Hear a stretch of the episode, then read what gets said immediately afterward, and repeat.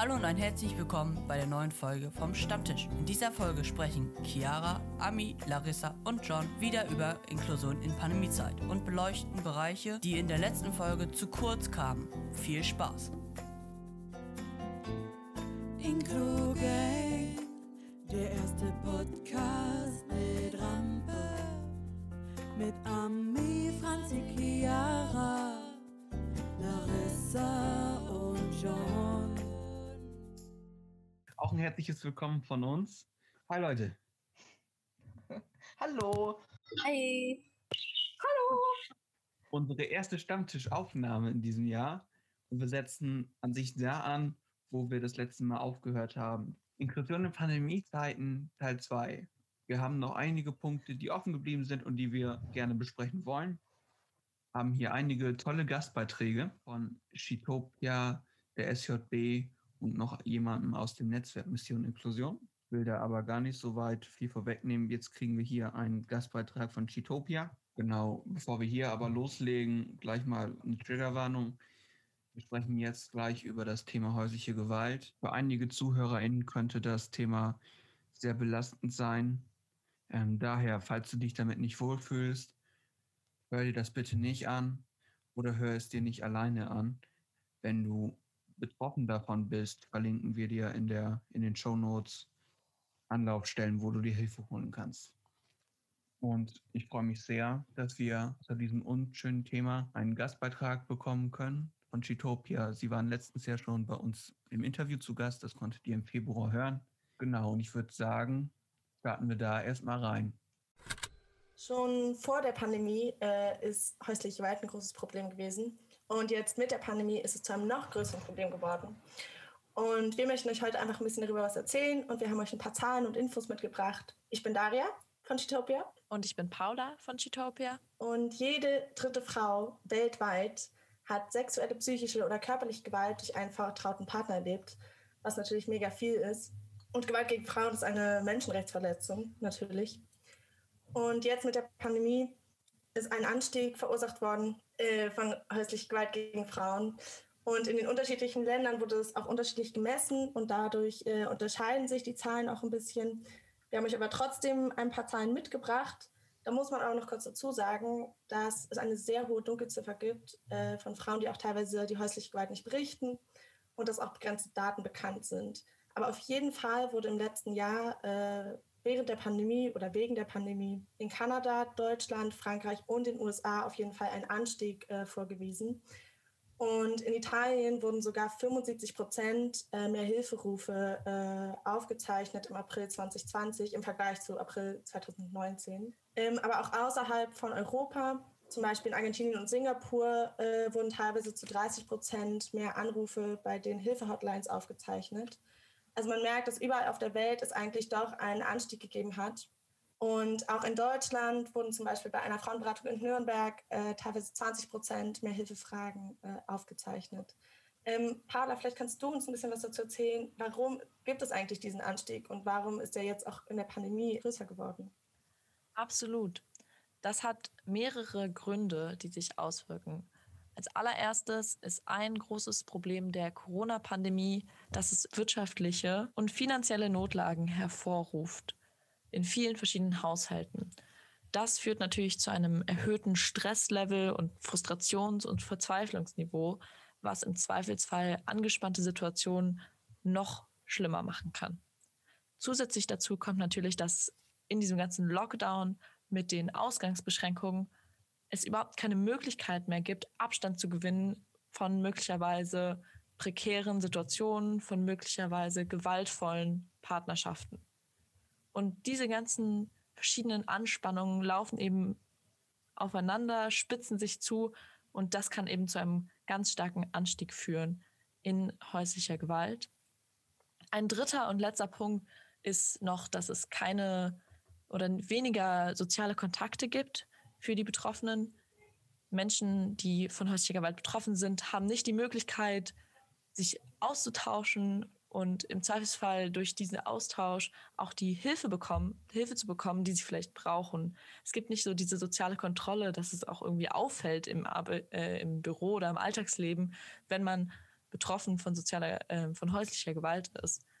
Und das ist, führt natürlich dazu, dass es noch problematischer sein kann oder dass es das im Zweifelsfall sogar noch mehr ermöglicht. Äh, das ist natürlich alles eine schreckliche Situation und eine total bedrohliche Situation. Und dem waren sich ja die Staaten und die Regierungen auch immer mehr bewusst. Dieses Wort Shadow Pandemic ähm, hat ja auch in den Medien dann ganz viel Aufmerksamkeit gefunden. Daher gab es denn da andere Ansätze, wie man damit umgegangen ist in den verschiedenen Ländern? Doch, also auf jeden Fall. Ähm, also eigentlich das meistbenutzte oder die meistbenutzte Strategie äh, war, dass alle Hilfenummern kostenlos zur Verfügung gestellt wurden und halt auch Tag und Nacht ähm, ja eigentlich erreichbar waren. Äh, in Deutschland hat man tatsächlich eine Kampagne angefangen in den Apotheken, wo Personen kommen können und nach einer Maske 19 fragen können und damit eigentlich angeben, das ist eine Art Codewort und damit angeben, dass sie, äh, dass sie von häuslicher Gewalt betroffen sind und dann weiß der Apotheker oder die Apothekerin, dass die Polizei benachrichtigt werden sollen. Eigentlich, das eigentlich Problematische natürlich in der ganzen Situation ist die fehlende Infrastruktur und die fehlenden Ressourcen, um den Anstieg in der Gewalt gegen Frauen aufzufangen. Also es gibt eine, es gibt nicht genug Frauenhäuser, die überhaupt die Anfragen bearbeiten können. Und dadurch gibt es halt auch keine Orte, an die die Frauen hingehen können, mit ihren Kindern teilweise, wenn sie von Gewalt betroffen sind. Und wir mit unserem feministischen Projekt haben natürlich uns auch darüber Gedanken gemacht, wie können wir das Thema ansprechen, was können wir dafür tun. Ähm, Paula, hast du vielleicht Lust, uns da noch ein bisschen was darüber zu erzählen? Ja, auf jeden Fall. Ähm, Im Mai 2020 haben wir, wie Daria gerade schon meinte, uns eben aktiver oder vermehrt eben mit diesem Thema beschäftigt, weil es da auch viel Aufmerksamkeit in den Medien bekommen hat und haben in diesem Rahmen auch einen Newsletter diesem Thema gewidmet, wo wir verschiedene Situationen aus Peru und Nicaragua oder Berichte von diesen Situationen zur häuslichen Gewalt vor Ort bekommen haben, verschiedene Informationen eben auch nochmal gebündelt haben und auch eine große und lange Liste von Hilfetelefonnummern aus ganz, ganz vielen Ländern gesammelt haben. Ähm, wir werden euch auch diesen Link zu dem Newsletter in den Show Notes verlinken, damit ihr gerne nachgucken könnt, diese, auf diese Liste zugreifen und diese Liste verbreiten könnt, damit eben jede Person, jede Frau, jeder Mann, der betroffen ist von häuslicher Gewalt in jedem Land, weiß, wohin man sich wenden kann. Zusätzlich dazu, um noch mehr auf dieses Thema aufmerksam zu machen, weil es uns sehr wichtig war, Personen dafür zu sensibilisieren, haben wir eine Kampagne gestartet, die Hashtag StillThere-Kampagne auf Instagram, was auf Deutsch übersetzt bedeutet immer noch da, wo wir Fotos gepostet haben von unseren Händen, die ausgestreckt waren, um symbolisch zu zeigen, wir sind immer noch da, wenn irgendwas ist, wendet euch an uns oder an andere Personen, die irgendwie in eurem Leben sind und eben auch vor allem diese Aufmerksamkeit für diese Themen zu generieren. Das war natürlich auch immer in verbunden mit einem Flyer, der über das Thema aufgeklärt hat und Hilfenummern verbreitet hat. Denn es ist wichtig, dass wir gerade im Rahmen der Corona-Pandemie, wo viele schlimme Sachen passieren und es viele missliche Lagen gibt, die alle auf ihre Art und Weise sehr wichtig sind, trotzdem gerade die Betroffenen von häuslicher Gewalt in dieser Situation nicht alleine lassen und nicht vergessen. Danke an Paula und Daria von Chitopia für diesen Beitrag. Schaut gerne auf der Insta-Seite von Chitopia vorbei, um euch genauer über die Still There-Kampagne zu informieren und alle weiteren Dinge, die sie genannt haben. Was sind eure Gedanken zu diesem Beitrag?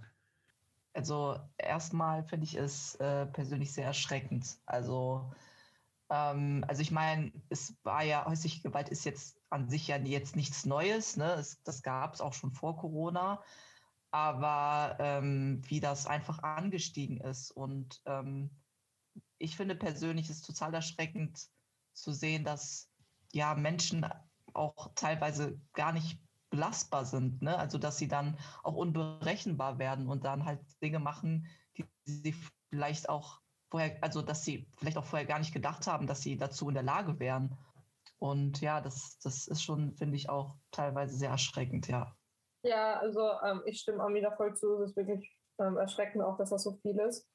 Ähm, was ich aber irgendwie ein bisschen doof gefunden ist, war, dass hier ähm, irgendwie äh, fast nur Frauen gewählt worden ist. Ähm, bei häuslicher Gewalt ist ist auch ein großes Problem, wenn Männer von häuslicher Gewalt betroffen sind, davon berichte, berichten, werden sie meistens als Weicheier abgestempelt. Und wenn jetzt eine männliche Person erzählt, ähm, dass sie von ihrer Frau oder ihrer Freundin misshandelt werden und vielleicht geschlagen werden, ähm, dann glaubt ihnen wesentlich weniger jemand als umgekehrt. Und ich finde, darüber wird auch geredet. Ich, also sie haben es, glaube ich, kurz mal, also sie haben es halt nochmal kurz erzählt. Also sie haben, glaube ich, auch gesagt, Zum, zum ja, ja, zum Schluss haben sie auch gesagt, wenn das, äh, also wenn Männer davon betroffen sind, können sie sich auch bei der und der äh, Nummer dann halt melden. Ja, klar. Ja, natürlich, ich wollte nur ein bisschen ergänzen, weil das meiner Ja. Meinung nach ein großes Problem ist, dass Männer da nicht ernst genommen werden. Und das quasi Ja. als Problem nur dargestellt wird, obwohl Männer dann oft ein Problem haben, dass ihnen keiner glaubt, beziehungsweise sie als Weicheier dastehen, wenn sie betroffen sind. Also ich glaube, allgemein zusammenfassend würde ich das Gleiche sagen, halt, dass man generell einmal klarstellen sollte, dass nicht nur Frauen davon betroffen sind, dass es jeden treffen kann, dass da jetzt auch niemand irgendwie zwangsläufig besonders für prädestiniert ist, ähm, dass es gerade jetzt in einer solchen Situation, ja, kann alles und nichts irgendwie das Fass vielleicht bei irgendwem zum Überlaufen bringen. Und ja, da sollte man einfach, dessen sollte man sich bewusst sein, dass es vielleicht, wenn man selbst nicht davon betroffen ist, dass es vielleicht nicht jeder so gut hat und sich vielleicht auch dann einfach mal glücklich schätzen dafür, dass man selbst in einem gesunden, positiven Umfeld sich befindet. Ja, ich glaube, wenn man aus diesem Beitrag sieht man, dass diese Quote angestiegen ist. Es ist einfach eine Situation, die uns alle belastet. Ich glaube, da wird es jetzt kaum einen geben, Ja. der sagt, also mir geht es jetzt super duper in dieser Situation. Und es zerrt an den Nerven, natürlich, dass solche Dinge passieren. Es darf einfach nicht sein. Es darf nicht sein. Und ich muss sagen, ich finde es bewundernswert, wie besonders Chitopia sich da entgegensetzt, welche Sachen es da gibt. Zum Beispiel dieses Maske 19, was man bei der Apotheke sagen kann, was angesprochen wurde, finde ich super. Trotzdem sind natürlich die Dinge, dass man zu, zu wenige Frauenhäuser hat, die da helfen können. Und besonders in Pandemiezeiten ist es ja nochmal schwieriger. Es ist nicht zu unterschätzen, dass man auf dieses Thema aufmerksam machen sollte. Ja, Männer sind auch betroffen, aber Hochzahlen, ich glaube, wir hatten es da ja schon mal drüber, sind halt eben die Frauen. Und das ist das Hauptproblem. Ähm, und das ist angestiegen und da muss es einfach vom weggehen. Es ist eine scheiß Situation. Und ich glaube, man kann nur appellieren. Informiert euch, helft da, wo ihr könnt. Wie gesagt, sämtliche Sachen sind nochmal verlinkt.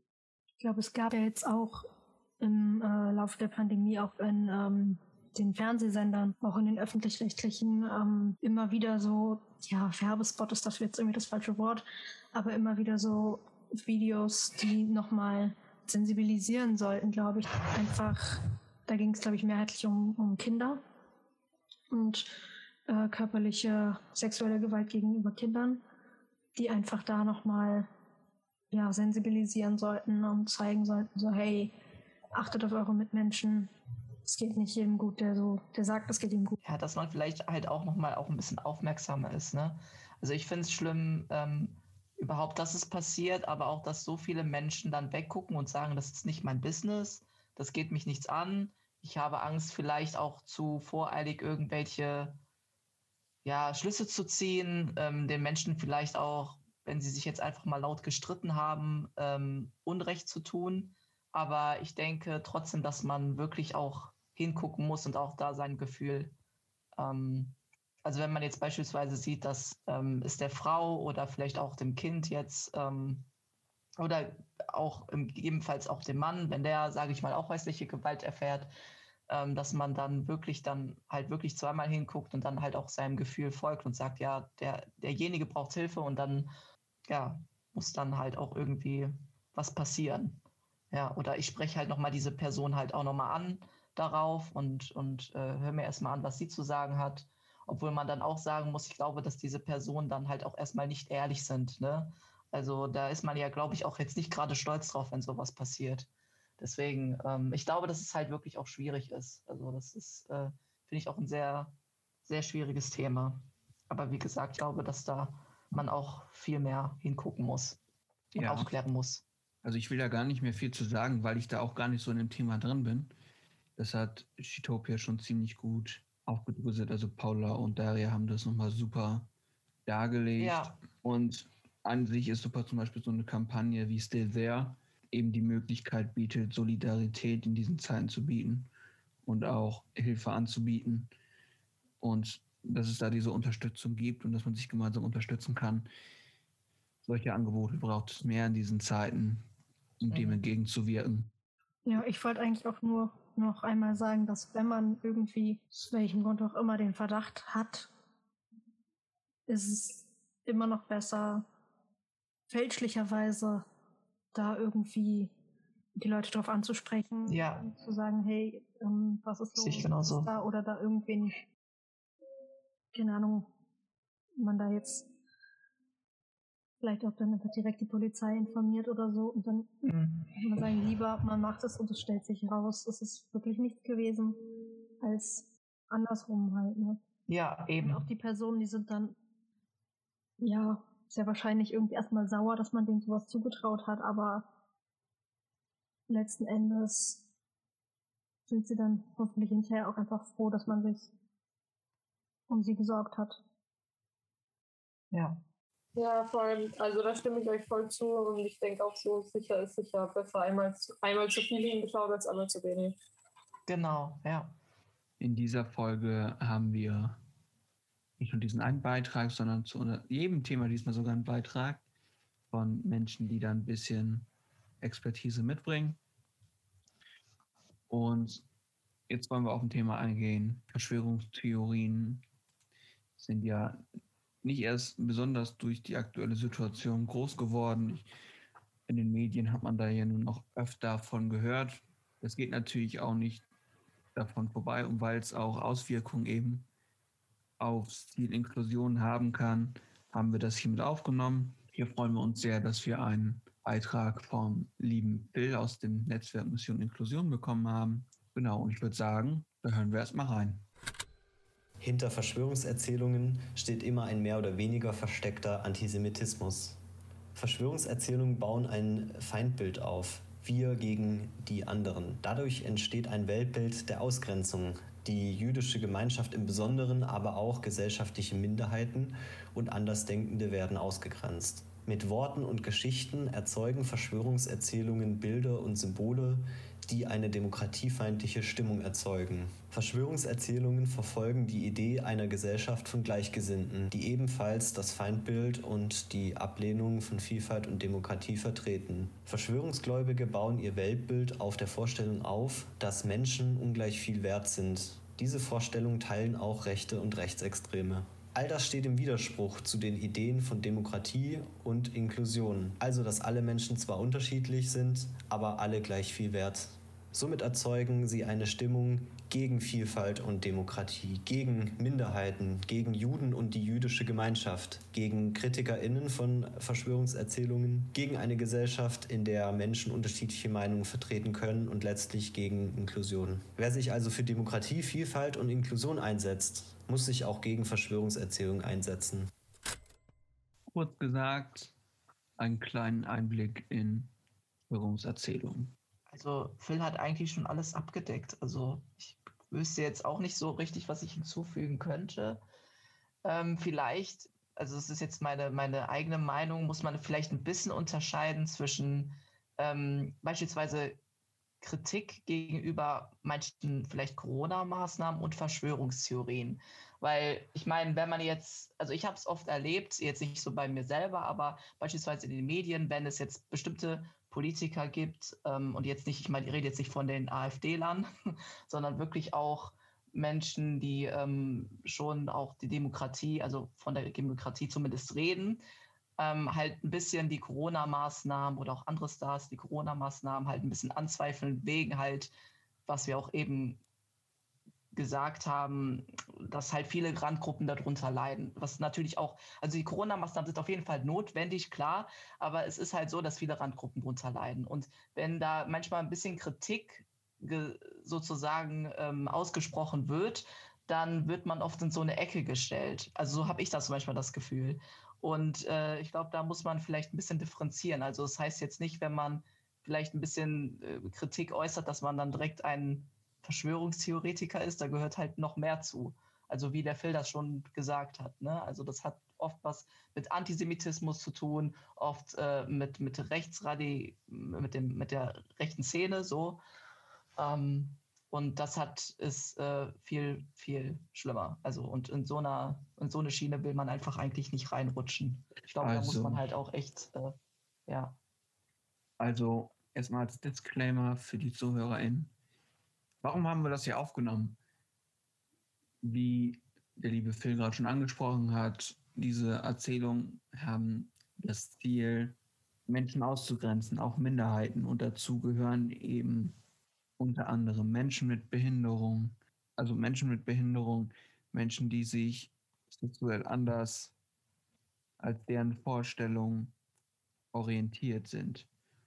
Und es gibt noch so viel mehr, wo allein die Aufzählung einiges dauern würde. Und diese Zähl Erzählung, Menschen sind unterschiedlich viel wert. Das Weltbild, was geprägt wird durch diese Erzählung, steht in kompletten Gegensatz zur, in, zum Ziel Inklusion. Dementsprechend haben wir das hier aufgenommen. Was du sagst, Ami, ich habe den Eindruck gar nicht. Also ich habe den Eindruck gar nicht, also wenn, wenn man zum Beispiel die Debatten verfolgt, ähm, es gibt natürlich immer genug Trolle im Internet, die gleich einem etwas vorwerfen wollen. Das gibt es immer. Aber es gibt einen lebhaften Austausch und es gibt natürlich auch Kritik an diesen Maßnahmen. Aber erstmal muss ich sagen, ich habe vollkommen, vollkommenen Respekt an die Entscheidungsträger. Ja, auf jeden Fall. das- also das, das will ich auch gar nicht in Frage Nein, stellen. hast du ja auch gar nicht. Ich Ja. möchte nur auf jeden Fall zu sagen, es gibt da Kritik und die ist auch berechtigt und ich, die wird auch so entgegengenommen. So sehe ich das. Bloß, wir müssen extrem aufpassen, wenn hier jetzt angefangen wird, diese Pandemie zu verharmlosen. Ja, auf jeden Fall. nee, Und- das meine ich jetzt auch nicht. Nein, jetzt hör mir das mal zu, verdammt. Ja, ja, ja, weil das immer so. okay. Und aber äh, wir, es gibt einfach einen schmalen Grad zwischen Verschwörungserzählungen und halt Menschen, die noch kritisieren. Ich finde es schwierig, wie man das auffasst. Also wenn du anfängst, das zu verharmlosen, diese Pandemie, die wirklich schon aber Hunderttausende auf dem Gewissen hat auf der ganzen Welt, meines Wissens. Und einfach, sie ist da. Und wenn du dann solche Leute hast, die es einfach anzweifeln oder dann auch noch sich da ein Konstrukt bilden wie ein Donald Trump, der sagt, ja, das wurde ja alles nur gemacht, damit ich meine Wahl verliere. Also das ist halt so ein Spannungsfeld, wo man dann schon klar sagen muss, ja, da ist halt diese Absicht hinter. Und da muss dann auch entschieden gegengegangen werden. Hm, Trotzdem müssen einige Menschen dann aufpassen, dass sie sich nicht darin verlieren, dass jeder, der dann vielleicht mal was Böses sagt, gleich abgestempelt wird. Mhm, genau, danke. Du hast es zusammengefasst. Ja, besser hätte es jetzt echt nicht ausdrücken können. Ich glaube, es ist halt wie bei vielem einfach ein großer Unterschied zwischen eine Meinung haben und die kundtun und seine Meinung allen anderen aufzwängen wollen.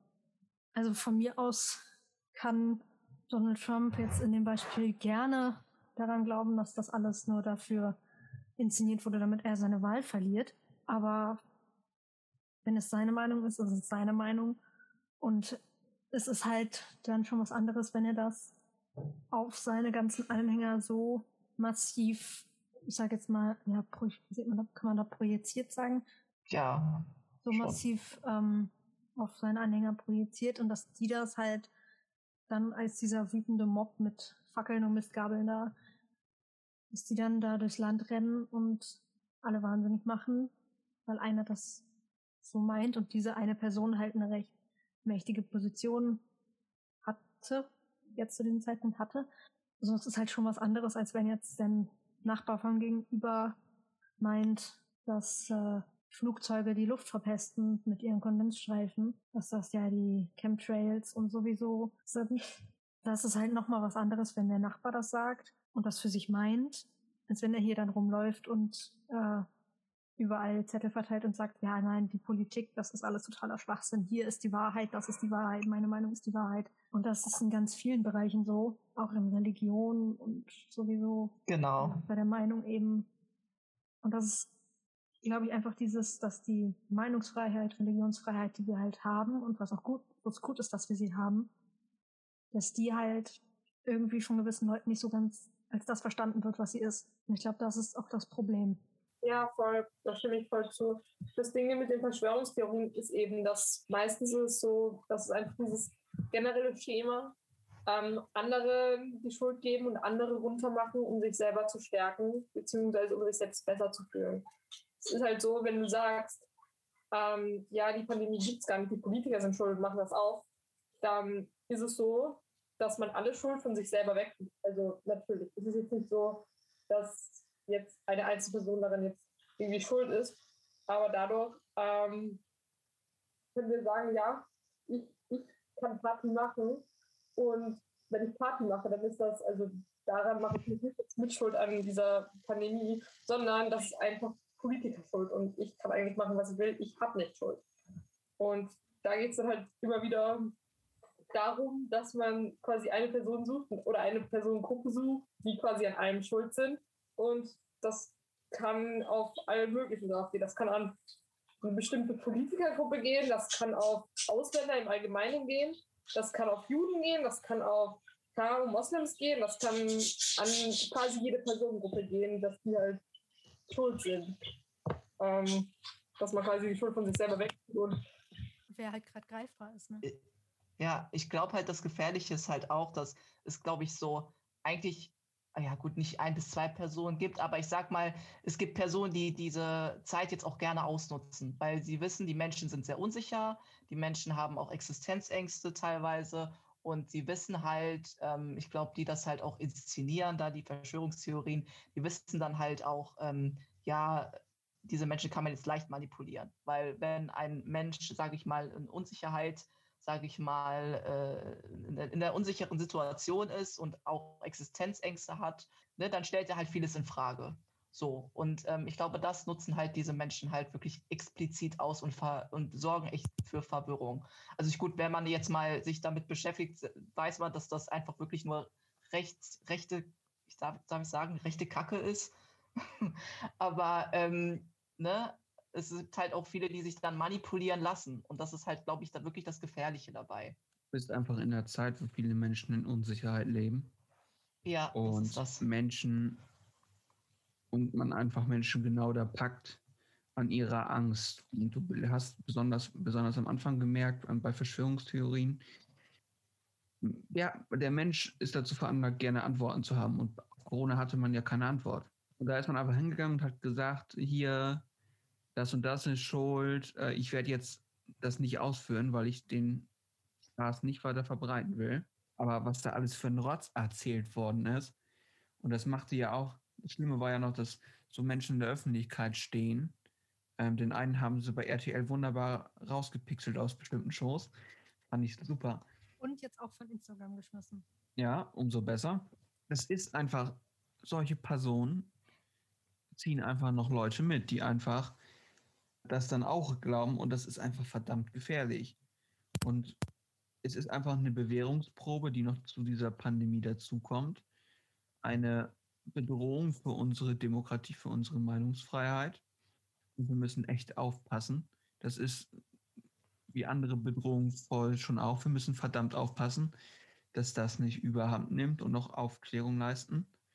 Vielleicht machen wir da nochmal eine extra Folge zu, weil wenn wir da jetzt genau drauf eingehen würden, ist das den, der Rahmen viel zu groß. Aber wir müssen aufpassen, dass Geschichte sich nicht wiederholt. Und zack. Und genau das ist ja, ist ja nicht viel mehr. Fall. Die Ausgrenzung von Minderheiten und was daraus ja. folgt, das hatten wir alles schon. Das hatten wir hier alles besonders schon in Deutschland. Und da müssen wir verdammt aufpassen. Und da müssen wir wachsam bleiben und da uns auch aggressiv gegenstellen. Ja, total. So wie gesagt, ähm, das ist ein sehr großes Thema. Wir konnten es nur anreißen.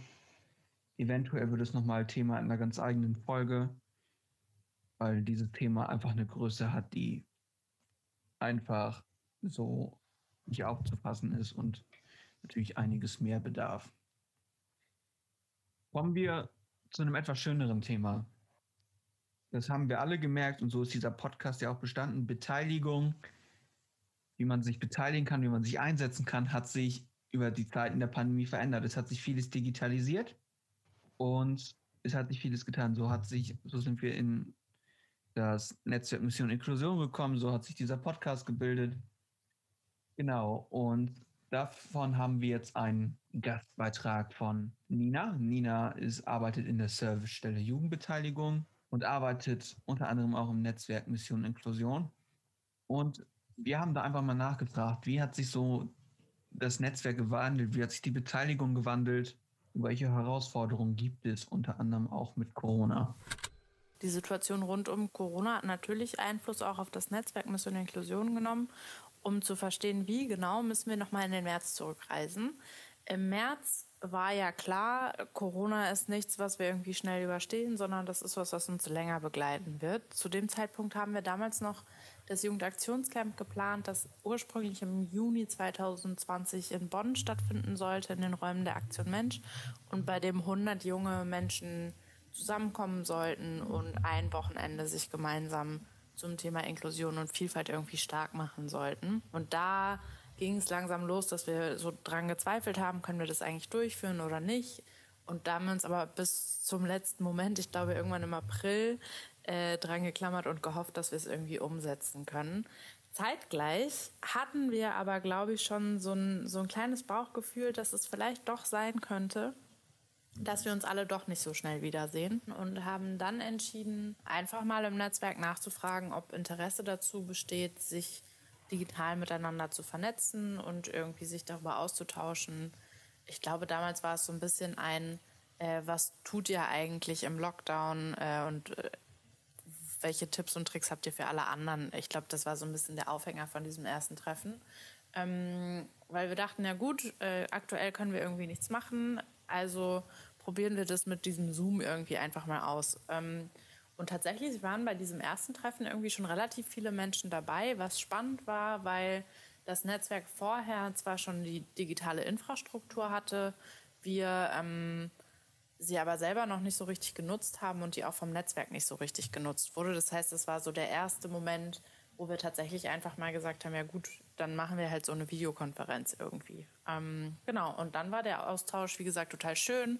Da kamen irgendwie unterschiedlichste Ideen von digitalen Workshops über so digitale Aus- und Fortbildungsformate äh, von den einzelnen Mitgliedern aus dem Netzwerk für sich gegenseitig irgendwie auf.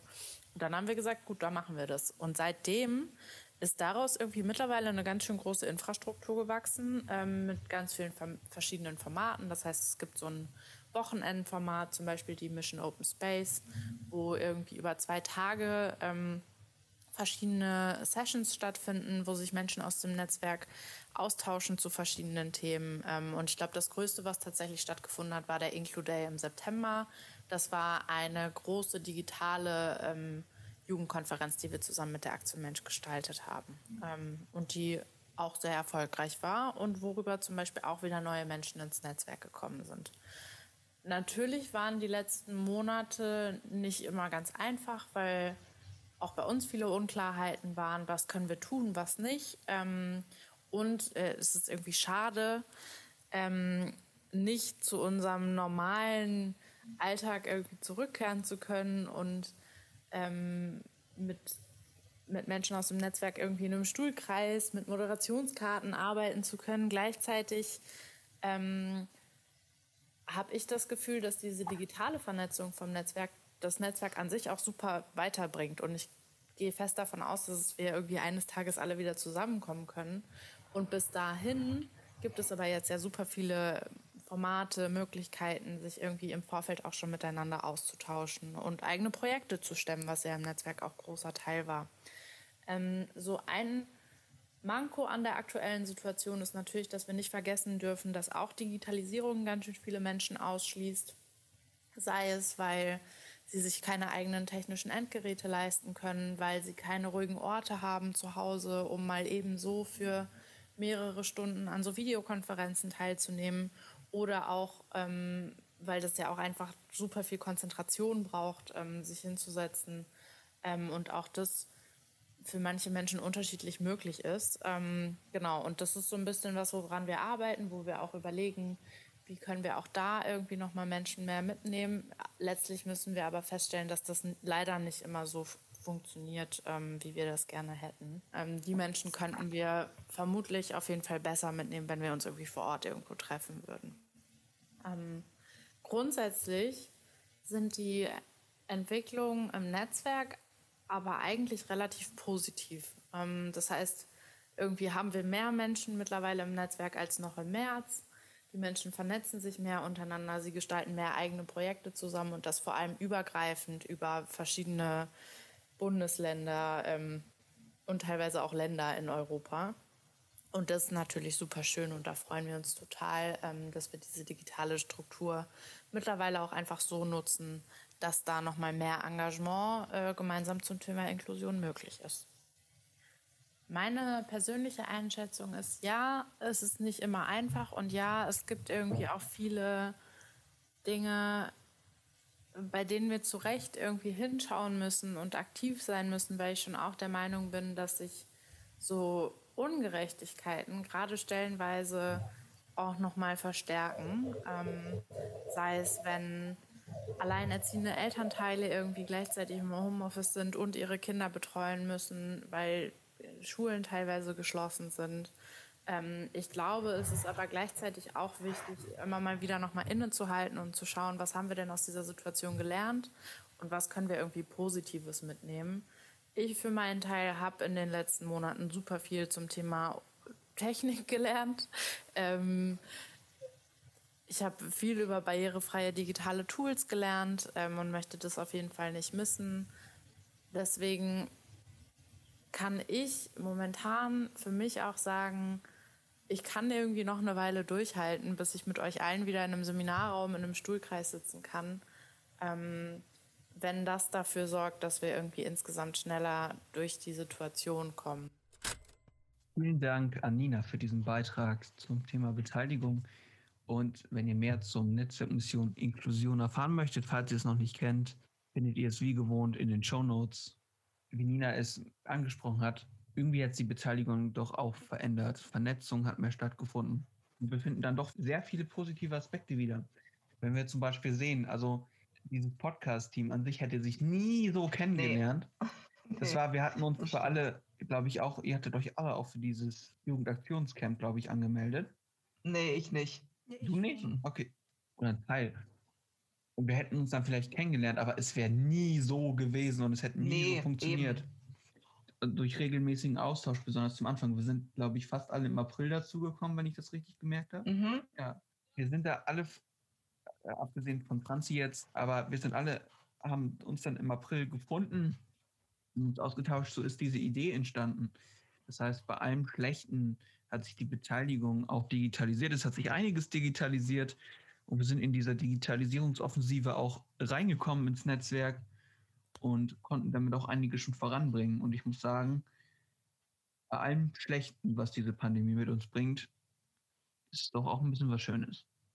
Ja, auf jeden Fall. Also wir sind ja auch, wir sind ja auch befreundet und wir haben ja auch, sage ich mal, außerhalb jetzt von, von dem Projekt haben wir auch schöne Sachen gemacht.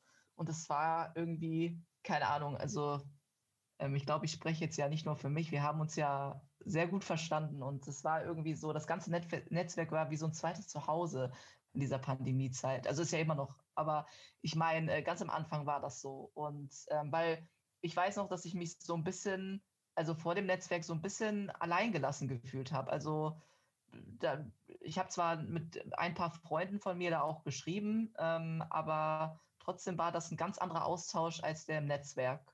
Und als ich mich da angemeldet habe, äh, war das so wie so, ja, ich gehe jetzt mal virtuell irgendwie in mein zweites Zuhause. Dann immer dann mit den Zoom-Meetings und mit den Projekten. Also ja, sehr schön auf jeden Fall. Total. Also ähm, ich habe genau das Gefühl wie Ami. Und selbst jetzt, wo ich jetzt nicht mehr so extrem viel Netzwerk bin wie im April oder im Mai, ähm, also ich bin immer noch viel Netzwerk, aber nicht mehr so viel, ähm, aber ich mache immer noch voll viel mit den Leuten aus dem Netzwerk. Das ist schon schön. Das ist wirklich so wie so ein zweites Zuhause geworden. Ja, ich sehe hier nur Nicken. nee, also ich kann, um es mit Johns Worten zu sagen, das nur voll unterschreiben. Ähm, tut mir leid, das musste sein. Nee, also wir hätten uns, glaube ich, auch niemals so kennengelernt. Wir wüssten vielleicht, wie die anderen jeweils heißen und bestenfalls noch, wo sie so herkommen. Aber ich glaube auch nicht, dass da so viel draus geworden wäre, wie es jetzt ist, wenn wir uns äh, für zwei oder drei Tage im Sommer ähm, getroffen hätten, ohne halt vorher uns schon großartig im Netzwerk auszutauschen. Ja, wie Nina ja gesagt hat, war das Netzwerk, ja, es war halt eine, eine digitale Kommunikationsmöglichkeit da, aber die wurde vielleicht mal so zwischendurch genutzt, um mal Hallo zu sagen, aber mehr war das nicht. Und jetzt ist es halt schon so, dass wenn wir, glaube ich, wenn man Slack öffnet, dass da schon sehr viele Nachrichten sind von Leuten, die eine neue Idee haben oder ähm, irgendwas Cooles gesehen haben und das mitteilen und sich beteiligen. Und das ist ja das, was ein Netzwerk eigentlich auch sein sollte. Das ist so, so eine Art auch ähm, Lernprozess ist. Also war es bei mir auf jeden Fall äh, dieses halt auch über den, sag ich mal, erweiterten Inklusionsbegriff mal nachzudenken und nicht immer den engeren. Ne? So und ähm, also der auch wichtig ist, durchaus. Aber ähm, ja, wie, wie Larissa das schon gesagt hat, also man bekommt so viele Ideen und äh, lernt aber auch gleichzeitig viel und kann viel mitnehmen. Da stimme ich dir vollkommen zu. Und ich konnte in dem knappen Jahr auch viel lernen. Also nochmal mehr über Inklusion. Inklusion ist ja, wie gesagt, wie wir schon öfter sagen, so groß. Man hat es immer nur aus seiner Bubble gesehen, aber man hier vor Ort vielleicht nicht so Leute kannt und das auch nicht so verbreitet ist, dass man sich dafür einsetzt, nochmal überregional vernetzt zu sein, war echt von Vorteil, um dazu zu lernen und sich auszutauschen und noch Projekte ans Laufen zu bringen. Also mir hat das in dem einen Jahr schon verdammt viel gebracht. Sie Kopfnicken, das, das ist dann immer so das Zeichen, dass keiner mehr was sagen möchte.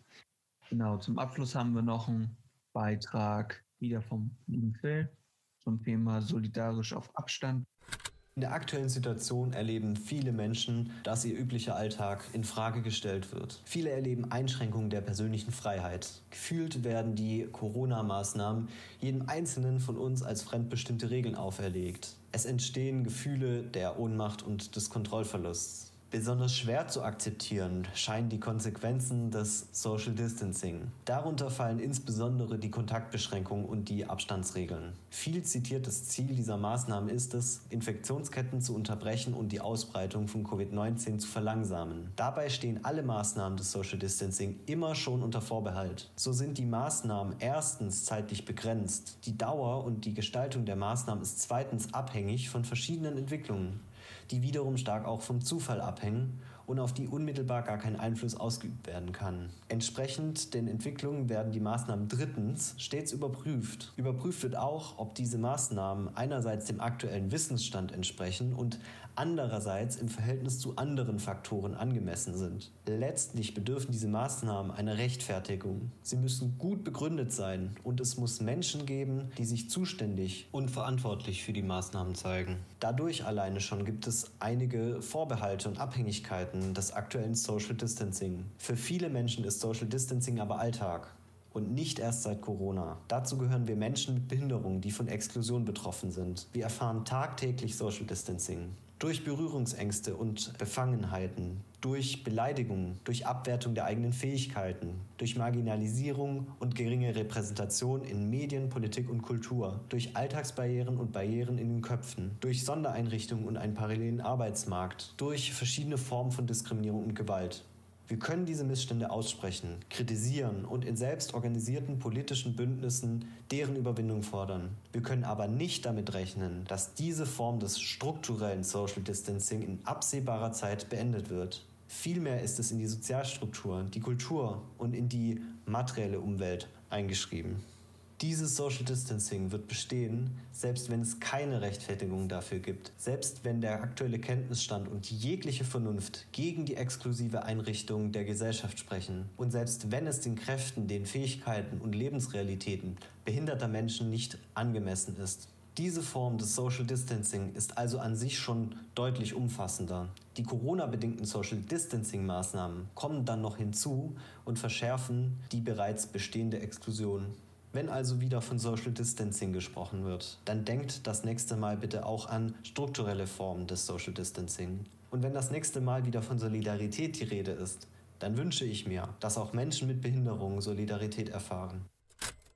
Sehr spannend auf jeden Fall. Also sehr, also was mich sehr berührt hat, war diese Stelle, als Phil meinte, dass viele Menschen mit Behinderung schon vor Corona Social Distancing, äh, ich sag jetzt mal, erfahren haben. Ich kann ja auch nur von mir reden. Bei mir war das halt auch sehr oft der Fall, weil ich unter anderem mit meiner Gruppe, als ich Teenager war, jetzt auch nicht immer mitziehen konnte. Ne? Und oft auch in der Isolation, also ja, doch schon auch in Isolation war teilweise, ähm, war mir vielleicht manchmal auch gar nicht so bewusst.